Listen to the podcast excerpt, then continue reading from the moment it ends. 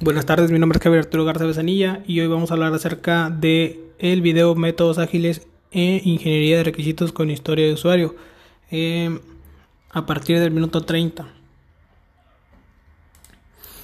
Este nos habla de la conversación. Nos dice que se entiende por conversación toda la discusión entre todos los stakeholders posterior que la, a la puesta en común del título de relación con la especificación del contenido. Todas las aclaraciones que los clientes hicieron, todas las propuestas que los desarrolladores hicieron, los refinamientos posteriores, los podemos considerar como un blog donde se va registrando todas las conversaciones que el stakeholder mantiene en relación con la historia de usuario y que de repente de verdad la especificación del requisito final asociado eh, todo esto satisface las necesidades de usuario puesto que todo un ejemplo junto que va a una tarjeta aunque no se suele poner todo en una tarjeta aquí tenemos una especie de Yusia historia avanzada, inútil, mm, puesto que tiene una especificación de que al usarse será la dirección de email, donde una nota a la derecha nos va a estar diciendo contra el servidor de eh, autenticación se va a probar la contraseña o el password y esto tiende a un fin donde hay un montón de información. La historia de usuario puede tener distintas.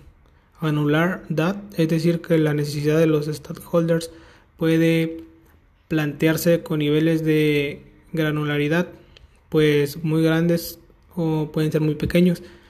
Eh, un ejemplo de esto sería un cajero automático eh, que su propósito cumple con los beneficios de intermediación financiera ya que estos pues sirven para retirar dinero o para depositar dinero.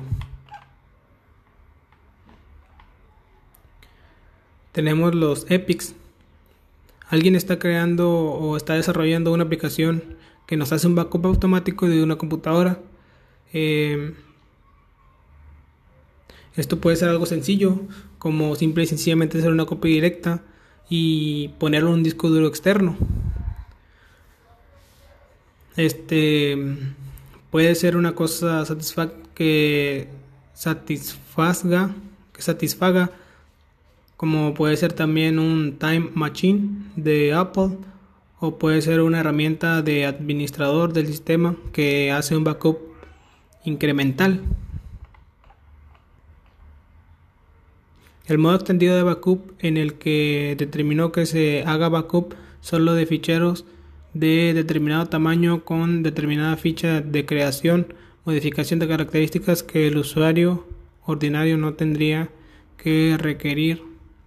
No le hace falta porque aún el administrador de sistemas y puede tener la necesidad de decir voy a hacer un backup este y automáticamente el ingeniero va a programar que el backup se haga automáticamente eh, cada cierto tiempo.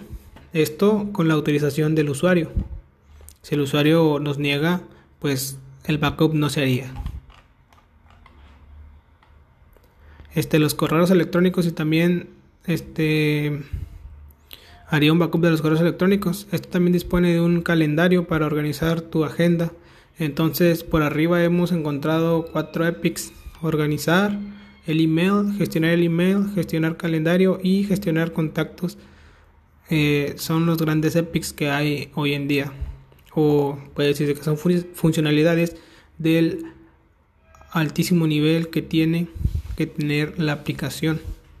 En cuanto a organizar el email de regiones específicas de requisitos, es como si se usara algo eh, completamente aparte de alguna otra cuestión. Si vamos a nuestras provincias atrás, pasamos fácil por una tarde justo a la representación de la historia del usuario con respecto al tiempo en el que el valor del negocio eh, aquí pintamos las rails pero claro esto en teoría el eje horizontal es tiempo, entonces no se encajará porque al final de las tres drives las tienes el mismo tiempo.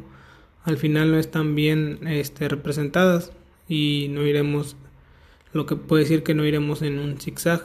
Este, la banda de la red eh, y sus usos y las implementaciones, entregas se vuelven a la izquierda.